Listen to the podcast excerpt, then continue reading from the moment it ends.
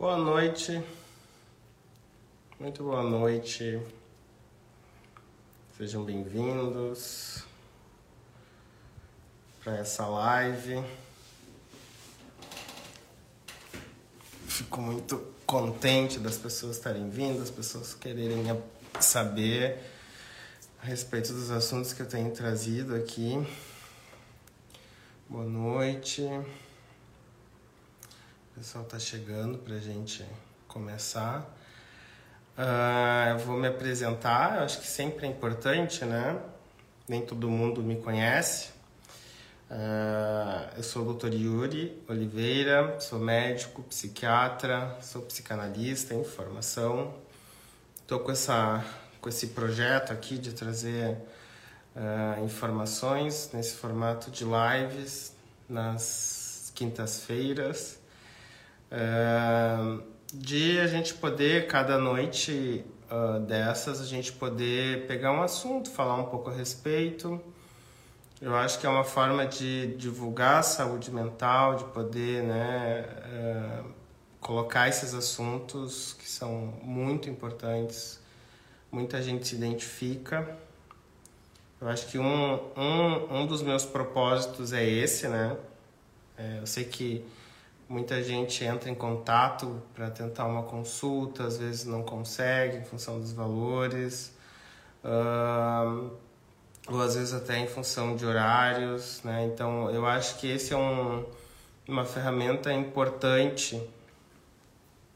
uh, de poder atingir mais pessoas, uh, divulgando saúde mental, podendo ajudar algumas pessoas. Então um, um dos meus propósitos de estar aqui falando sobre esses assuntos é justamente esse, né? Uh, de poder, enfim, atingir mais pessoas do que simplesmente no meu consultório. A atividade psiquiátrica é uma atividade solitária, né? A gente passa, eu né, passo muitas vezes uh, sozinho, a maior parte do tempo sozinho no meu consultório, na verdade.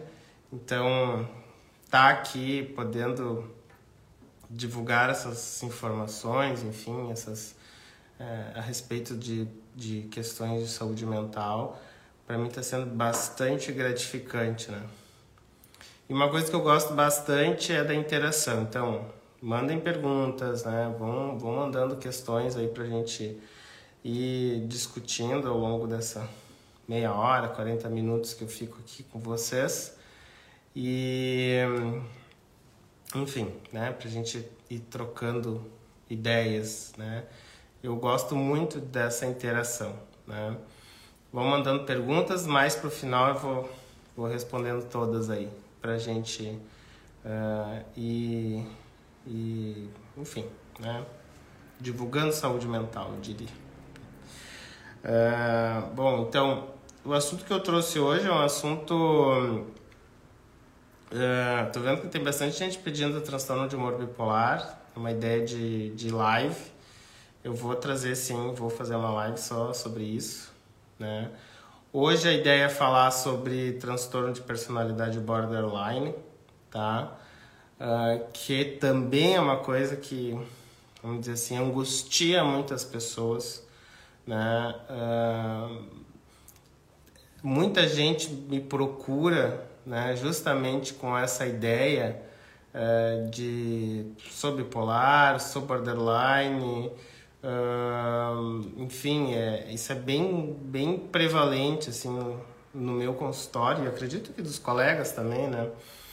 Tem, eu sei que tem muito psicólogo, muito psicólogas, né, médicos que me seguem, me mandam perguntas, inclusive, né? A gente, eu tento ajudar o que eu consigo, assim. Uh, e, eu, e a questão do borderline é uma coisa muito, muito que angustia muitas pessoas, assim, né? Então, a primeira coisa que eu queria trazer, assim, é que eu vou falar sobre algumas características aqui e muitas dessas características está presente nas pessoas, né? Uh, tá presente em algum momento da vida, tá presente isso. E não quer dizer que a pessoa tem esse transtorno de personalidade borderline. E a mesma coisa é assim, o próprio diagnóstico, ele também flutua. O que, que eu quero dizer com isso? em momentos diferentes da vida, a gente pode até, é, dependendo de uma, de a pessoa estar sob um grande estresse, é, sob muita pressão, ela até pode, de, em alguns momentos, estar com esse diagnóstico, né? E depois a gente vai ver mais um tempo com tratamento, psicoterapia, análise. Uh, a gente vai ver que isso vai melhorando e a pessoa, em outro momento, a gente vê um outro recorte, uma outra fotografia, uma outra foto fotografia que a pessoa não apresenta mais. Então, uma das coisas que eu queria falar aqui é justamente isso, assim, né? É, a questão do diagnóstico em si, ele tem que ser bem cuidadoso, assim, bem, né? Não é, não é pelo simples fato de ter sentir, né? O famoso, famoso não, né? Mas é, sentir essa angústia, sentir essa, esse sentimento de vazio, que é uma coisa que muita gente relata, não é só isso que vai determinar se é uma personalidade borderline ou não. E então isso seria a primeira coisa assim que eu queria trazer para vocês assim, tá? O transtorno de personalidade borderline, ele está dentro dos transtornos de personalidades, né? Que talvez não sejam de outros, né? De, são síndromes, vamos dizer assim, que a gente observa nas personalidades das pessoas, que tem a ver com a cognição, né? E aí tem a ver com a, com a autoimagem, por exemplo, da forma como a pessoa se enxerga, né? Tem a ver com a afetividade, né? tem a ver com a labilidade afetiva que a gente observa, assim, quando isso flutua demais, né? Tem a ver com, com, com a impulsividade, né? Todos esses transtornos de personalidade, eu posso citar alguns, assim, por exemplo, transtorno de personalidade borderline, né? Que é o que a gente vai falar hoje, mas tem transtorno de personalidade narcisista, paranoide, antissocial, esquizoide, né? São, cada um tem a sua característica, né? Então, uh, e cada um, vamos dizer assim, é, a gente vai agrupando mais ou menos esses transtornos de personalidade conforme as suas características, tá? O transtorno de personalidade borderline, eu acho que ele é um dos que mais a gente um dos que mais, vamos dizer assim, um dos que melhor prognóstico a gente vai ter, né? E o que é prognóstico? Né? É a melhora, seja com o passar do tempo, seja com tratamento. Né? Então, dentre esses todos que eu tô, tô falando, personalidade dependente, né? narcisista, dentre esses, o transtorno de personalidade borderline é um dos que melhor prognóstico vai ter, ou seja, um dos que o tratamento funciona muito para esse tipo de problema, né? Seja tratamento medicamentoso, mas principalmente o tratamento psicoterápico, né? o tratamento interpessoal, uma psicoterapia interpessoal. Né? E aí eu vou falar do que eu estudo, do que eu sei, da psicanálise. Né? Então, é um tratamento, é um, um tipo de transtorno que melhora muito com a psicanálise, por exemplo. Né? É possível da gente trabalhar essas questões em psicoterapia, muitas vezes né, usando medicação, mas em psicoterapia ou em psicanálise é possível de melhorar muito esse funcionamento. E eu digo um funcionamento porque é um funcionamento da personalidade, né? Que ele tem a ver, por exemplo, uma grande instabilidade assim, né, das relações interpessoais. E aí a gente vai pensar, por exemplo, nos extremos, né? Uh, é muito comum uh, quem tem esse tipo de problema de ficar oscilando entre um padrão, seja de idealizar alguém, né, ou seja de desvalorizar alguém.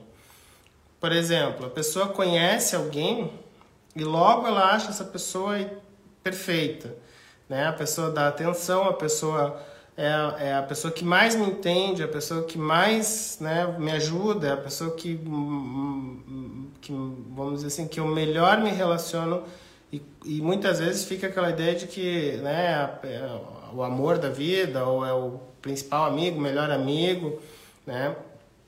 E por uma simples frustração, por essa pessoa muitas vezes não se mostrar tão disponível em algum momento ou, ou essa pessoa não demonstrou tanta atenção, uh, esse padrão se inverte ele vira num padrão né, uh, de extrema desvalorização. Isso na psicanálise a gente fala né, como um mecanismo de defesa que é a cisão. Né? Ou seja, é difícil de enxergar numa mesma pessoa que essa pessoa tenha coisas boas e coisas ruins e seja uma mesma pessoa. Então a gente olha, a gente observa, por exemplo, que ora uma pessoa é totalmente boa, ora essa pessoa é totalmente ruim. Né? Isso é uma das características né, desse tipo de funcionamento né, dentro da, da, da personalidade borderline. Né? Uma outra coisa, assim, né? A questão do medo intenso do abandono, né? É, são pessoas muito sensíveis a simples movimentos ou a simples gestos que possam significar um abandono. Né? A pessoa está cansada, não presta muita atenção, a pessoa né, cancelou um compromisso, a pessoa. E para essas pessoas que são muito sensíveis, elas enxergam isso como um abandono.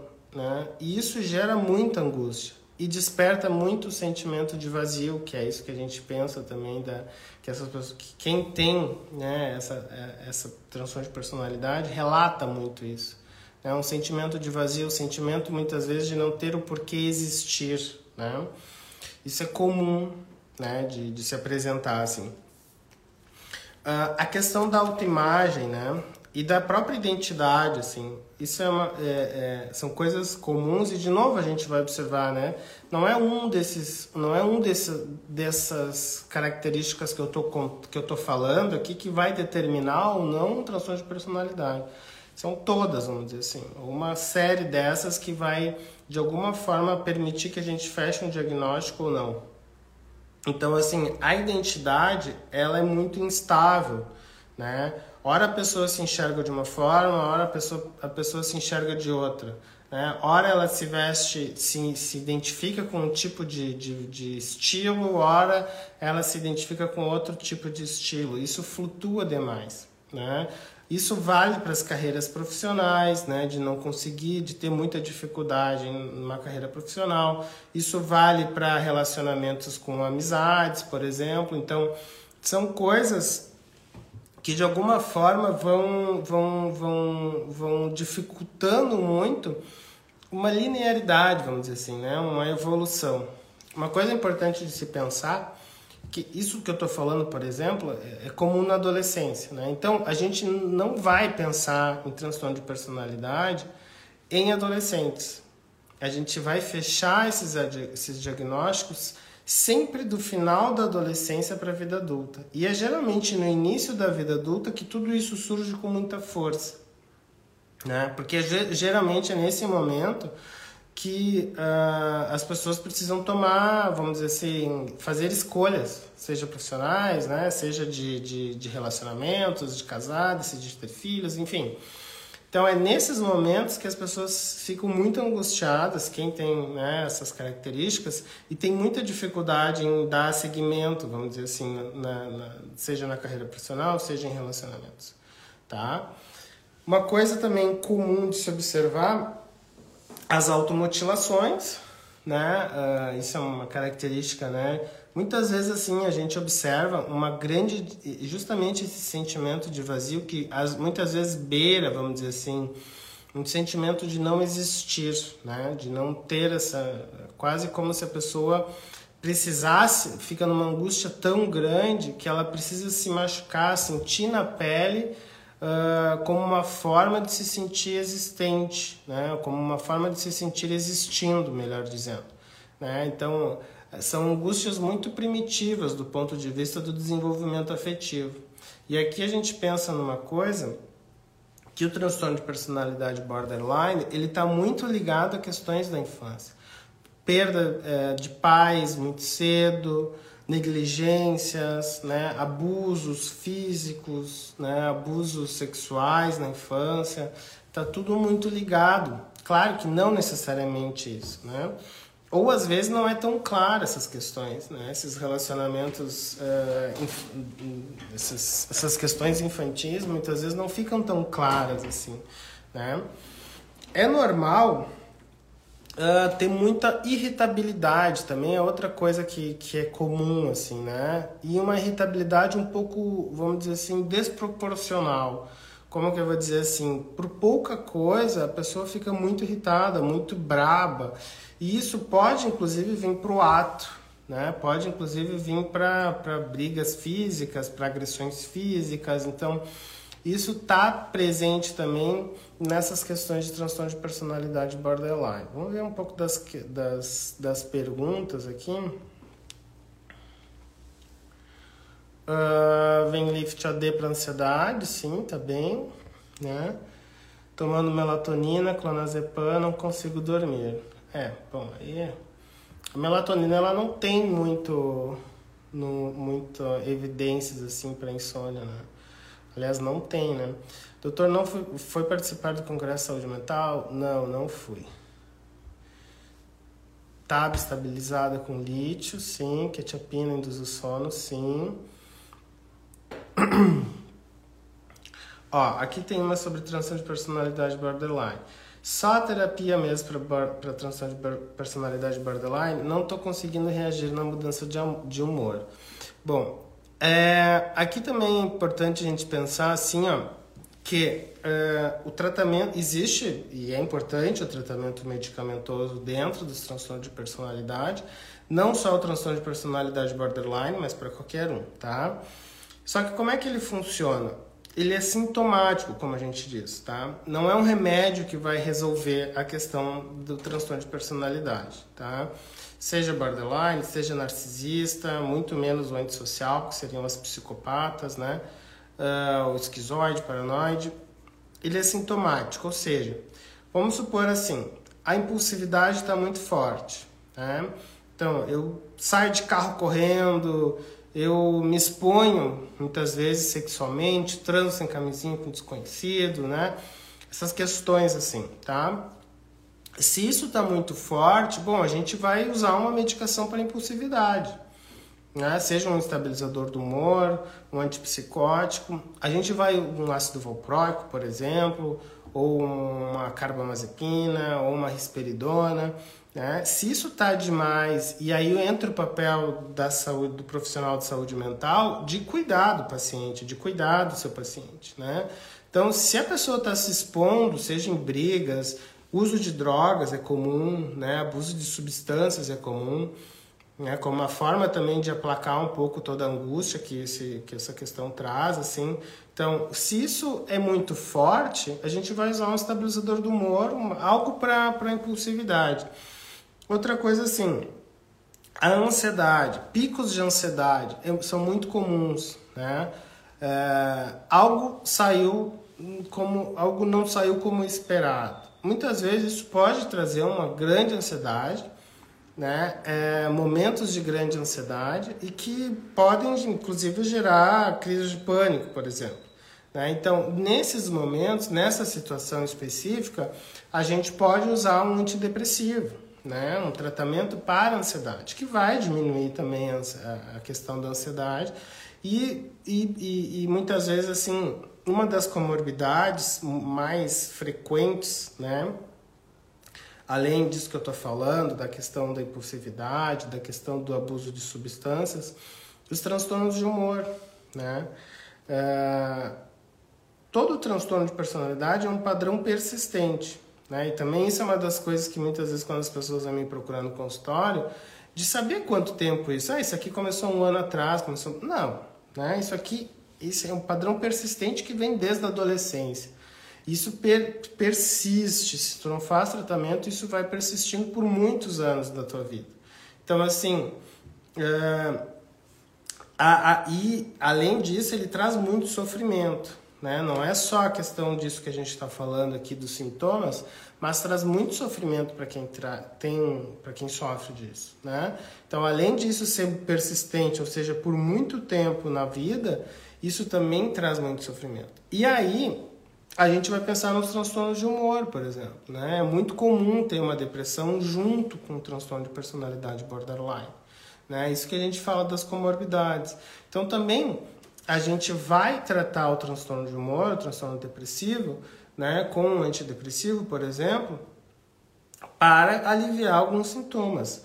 Agora, o funcionamento da personalidade em si, ela não é tratada com medicação, né? Bem, né? Acho que quem descobrir uma medicação que resolva essas questões de personalidade, enfim, vai ganhar o um Nobel, né? De, enfim, é, é algo que resolveria muitas das questões. Mas, infelizmente, a gente não, não existe isso, tá? Então, o tratamento do funcionamento da personalidade, que é isso que eu falo aqui para vocês, em relação às relações interpessoais, em relação à forma de se dar autoimagem, da identidade, né? Uh, isso é só com a psicoterapia. E isso leva tempo também no tratamento, né? Eu Uh, uh, uh, não é porque assim muitas vezes esse funcionamento levou muitos anos para se estabilizar, para se estruturar dessa forma. Tu refazer isso também leva tempo. E aí mesmo que não seja na psicanálise, por exemplo, mesmo que seja um TCC, que é cognitivo comportamental, por exemplo, mesmo assim leva muito tempo, né? Ou seja, leva anos, né, para que isso vá resolvendo, né? Uh, mas é como eu disse para vocês, dentre os transtornos de personalidade, o borderline ele é um dos que melhor resultado tem com o tratamento, tá? Que mais, gente? Muita gente pedindo transtorno de afetivo bipolar, vou fazer uma live sobre isso, sim. Acho que é, é algo bem importante, assim, também. E também, assim, o, a, o transtorno afetivo bipolar, o, o, a bipolaridade, também está muito frequente, também relacionado ao transtorno de personalidade borderline, tá? Então, são comorbidades bem frequentes, vamos dizer assim, de se encontrar, né? Uh, tem um filme que eu acho que é o... É o...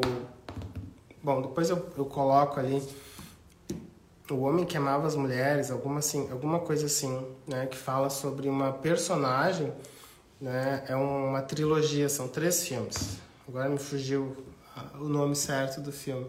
Mas tem uma personagem que é, vamos dizer assim, o estereótipo disso que a gente está falando. Claro que não é dessa forma que aparece sempre, né? Tem muitas nuances, vamos dizer assim.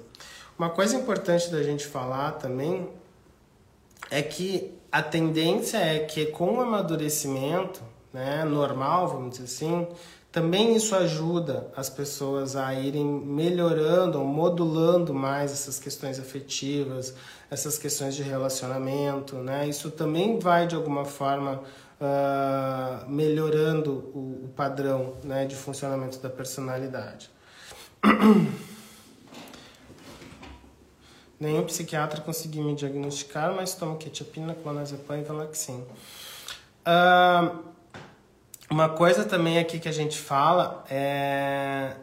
é e, não, e outra, muitas vezes as pessoas chegam também assim, ah, fui no, em algum profissional e tal, e ele diz que eu sou bipolar, ele diz que eu sou, que eu sou borderline, né? É, eu acho muito difícil, né? E tenho, tenho 10 anos de experiência em psiquiatria, mas eu me formei em 2009 em, em, em medicina, né? em, 2000, em 2013 em psiquiatria, então estou fazendo 10 anos de, de psiquiatria aí. E eu acho muito difícil tu diagnosticar alguém nesse tipo de diagnóstico numa, numa única consulta. Né? Então eu sempre proponho aos meus pacientes da gente fazer uma avaliação, né? seja de algumas consultas né? semanais, até para ir entendendo melhor, observando melhor como é que é né? Uh, essas questões dos padrões interpessoais, né? porque assim, quem está numa situação de grande ansiedade, né? de grande crise, de estresse, sob pressão, ela vai, vai funcionar dessa forma.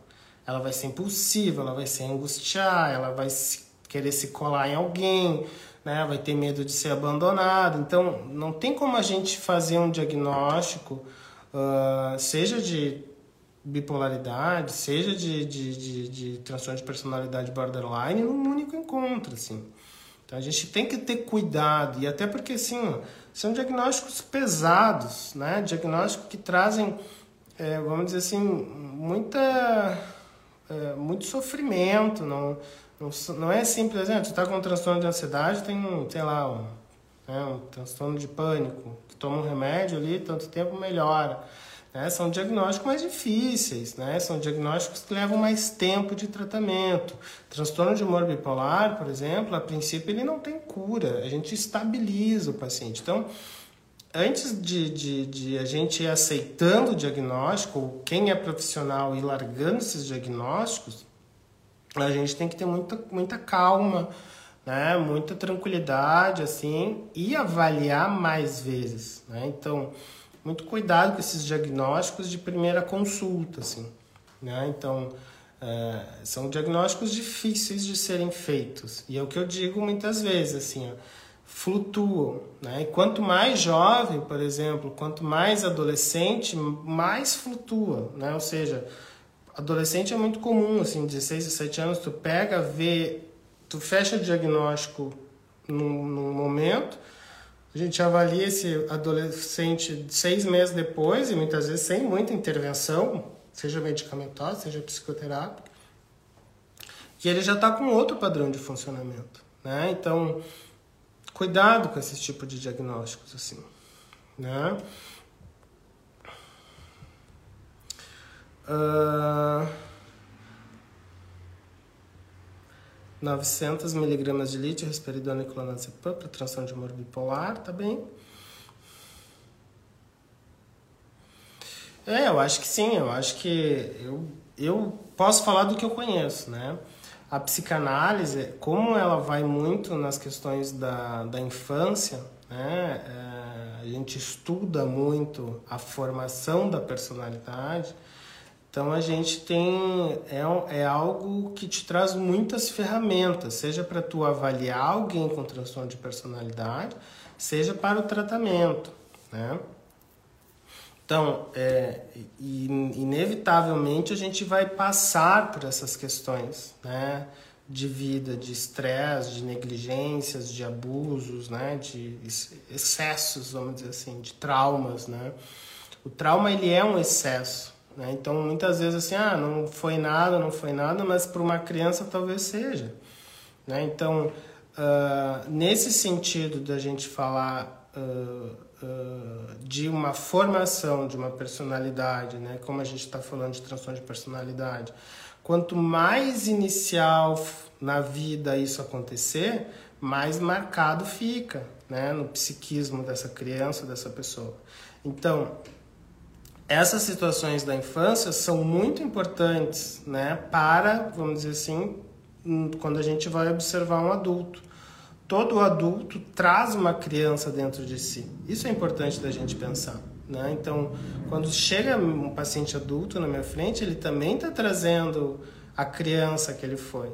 Né? Ele talvez não lembre, e na grande maioria das vezes não lembra, até porque a gente tem que esquecer dessas coisas justamente para seguir a vida. Né?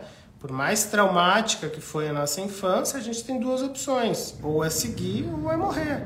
Né? O ser humano, a tendência é de seguir. Né? A, a pulsão de vida, vamos dizer assim, né? a vida tem que seguir. Então, a, o psiquismo funciona reprimindo essas coisas. Então, mas isso segue lá, segue agindo dentro da gente. Né? Então, no momento que isso segue, né, ela vai ser esquecido, isso vai ser reprimido, vai ser esquecido, mas está dentro da gente. Por isso que eu digo, né, quando senta um adulto na minha frente, ele está trazendo a criança que ele foi um dia. A gente acessar essas coisas leva tempo, né? Na outra live uma, a gente estava até falando sobre isso, do tempo, de, de ver a dupla, da psicoterapia, né? Da, seja de psicanálise, seja de psicoterapia. Então isso leva tempo, às vezes tu não, não se adapta com o terapeuta, tem que trocar, enfim. Mas a gente conseguir ir acessando essas experiências, essas lembranças, né? Desse primeiro momento de vida leva tempo. E é muito doloroso tu mexer nessas coisas, né?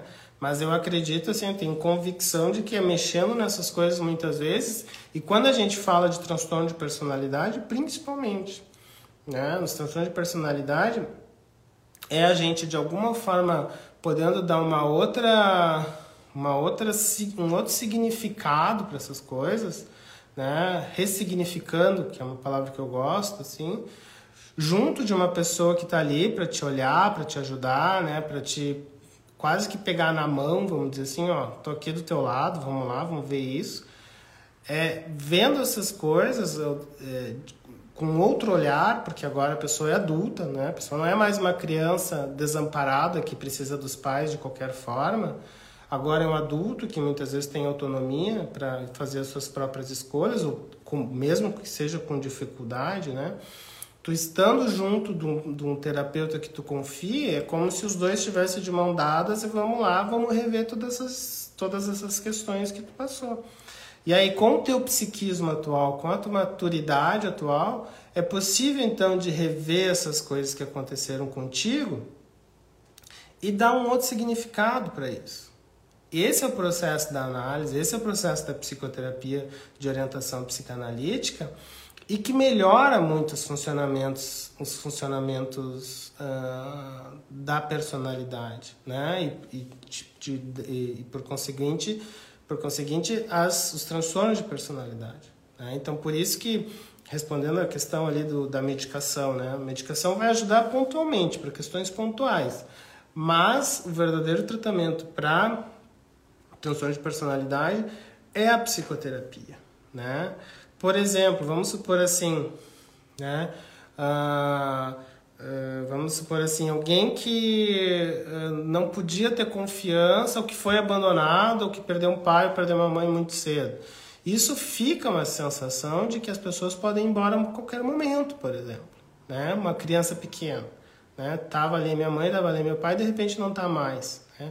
Isso fica uma marca. Claro que não vai ser só isso, né? Eu estou dando um exemplo. Né? Mas não é só isso, claro. Mas o que eu quero dizer assim é mais ou menos dessa forma que a gente vai pensar que, como isso vai repercutir lá na frente. Né? Como é que eu vou confiar em alguém que essa pessoa não vai me abandonar novamente? Né? Como é que eu vou confiar que o meu, meu minha companheira, meu companheiro está aqui comigo porque realmente ele gosta de mim? Se lá no passado isso já aconteceu e foi um horror, né? Eu quase morri, vamos dizer assim, para uma criança, é uma experiência de terror, pânico, né? Não tem como dar conta disso muitas vezes.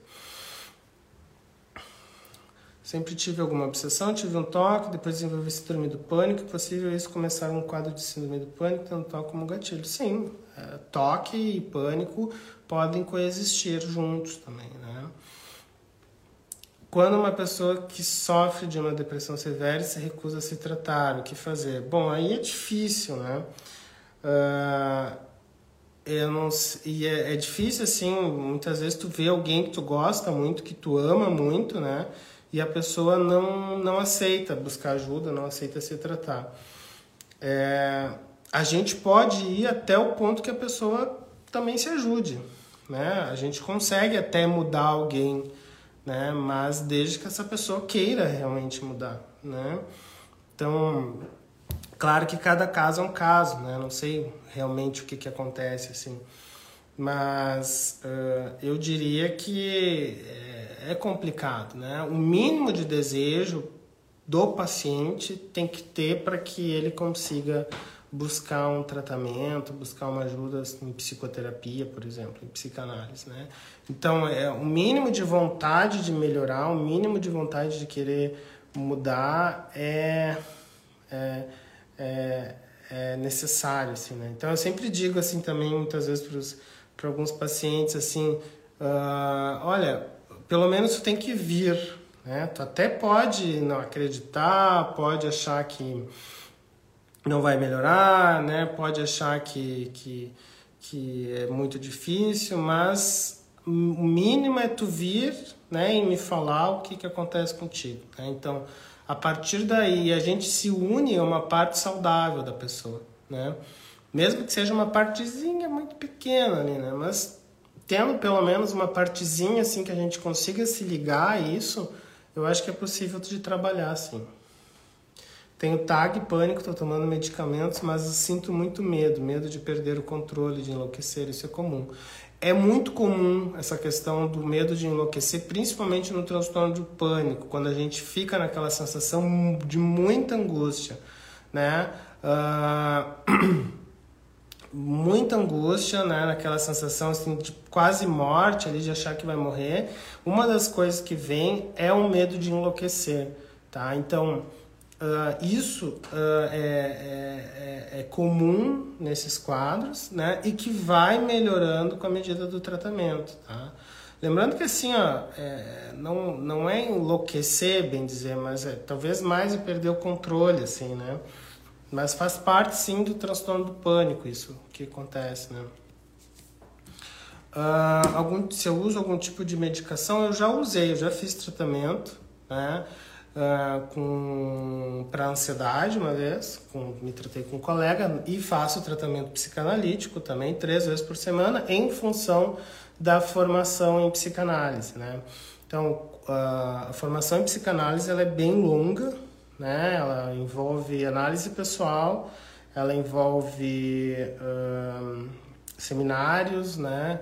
Envolve supervisões, então, né? Então a gente uh, precisa estar em tratamento analítico, então isso me ajuda muito, né? Mas já fiz uso de medicação há um tempo, hoje não faço mais, uh, já há algum tempo também, mas a questão do tratamento analítico é o que me permite muitas vezes conseguir tratar os meus pacientes, né? Então, sem dúvida, se eu não estivesse em análise, ia ser muito complicado, né? Conseguir receber essa uh, conseguir entender o que eles me trazem, muitas vezes sem misturar com as minhas próprias coisas, né? Então a gente tem que deixar separado o que, que é do paciente, o que, que é nosso, né? Então, porque às vezes são coisas pesadas, são coisas difíceis, a gente lida com doença, né? A gente, eu brinco sempre, né? É diferente da gente quando a gente, sei lá, cirurgia plástica, dermatologia, né? A gente lida com beleza, com coisas legais, né? Então tu vai lá, vai falar de sei lá o que, né? Mas aqui a gente lida com sofrimento, né? Sofrimento psíquico, né? Então, uh, eu tenho, não tenho dúvida de que a minha análise pessoal é o que me permite conseguir receber isso dos meus pacientes, acolher isso e ajudá-los a melhorar, né? Isso que eu digo é poder ressignificar essas coisas, né? Eu não gosto desses termos, não, e outra coisa assim, eu falo muito de diagnóstico, assim, Uh, mas eu não, gosto desses termos, eu não gosto de, de, de, de, colocar, né, de botar assim, ah, uh, sei lá, tu tem um transtorno de personalidade, porque o que que, o que, que importa, vamos, vamos ser claros assim, né, o que que importa, muitas vezes as pessoas se, realmente, vem numa angústia tão grande que tu dá um diagnóstico, a pessoa se acalma, bom, tenho isso, tá, mas eu, do ponto de vista do tratamento em si, eu não, não, me, não me pego muito no, nos em nomes de diagnóstico.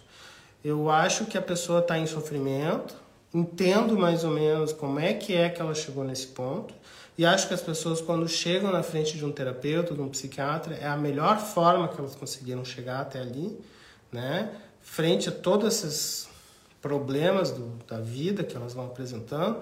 Quando chegam ali na nossa frente, a gente tem que ter vamos dizer assim, ah, é, vamos ter que ter solidariedade, tem que ter empatia, tem que, né? Isso é essencial, assim, eu acho que para quem lida com esse tipo de, de situação, de sofrimento, assim, né? E muitas vezes as pessoas chegam bravas, chegam irritadas, né? É, descarregam a sua raiva numa sessão de terapia ou no próprio consulta psiquiátrica. A gente tem que entender que isso faz parte do sofrimento da pessoa e que, e, que a gente tem que entender o porquê que é aquilo ali, né? E aos poucos tentar ir mudando isso, assim, seja com terapia, seja com medicação, né? É, compaixão, exatamente. Né? Eu acho que o mínimo que, que, que a gente, que quem trabalha com isso tem que ter é compaixão, empatia, acolhimento, saber acolher, né?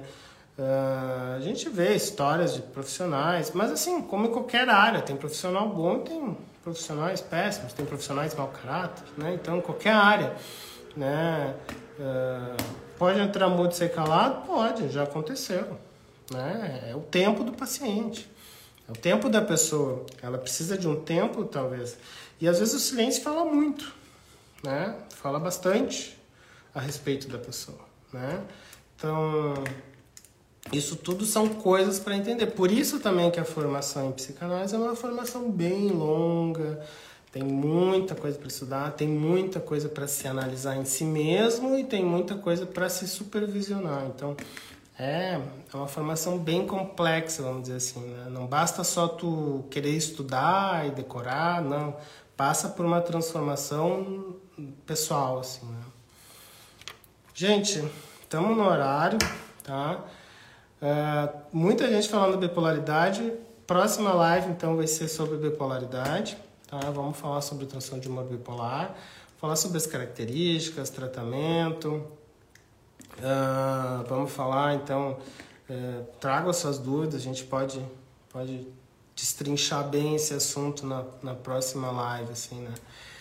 De novo, agradeço muito. De novo, digo aqui para vocês que é uma experiência que está sendo excelente, tá? É, é... Ah, muito obrigado, muito obrigado. Que bom que consegui te ajudar.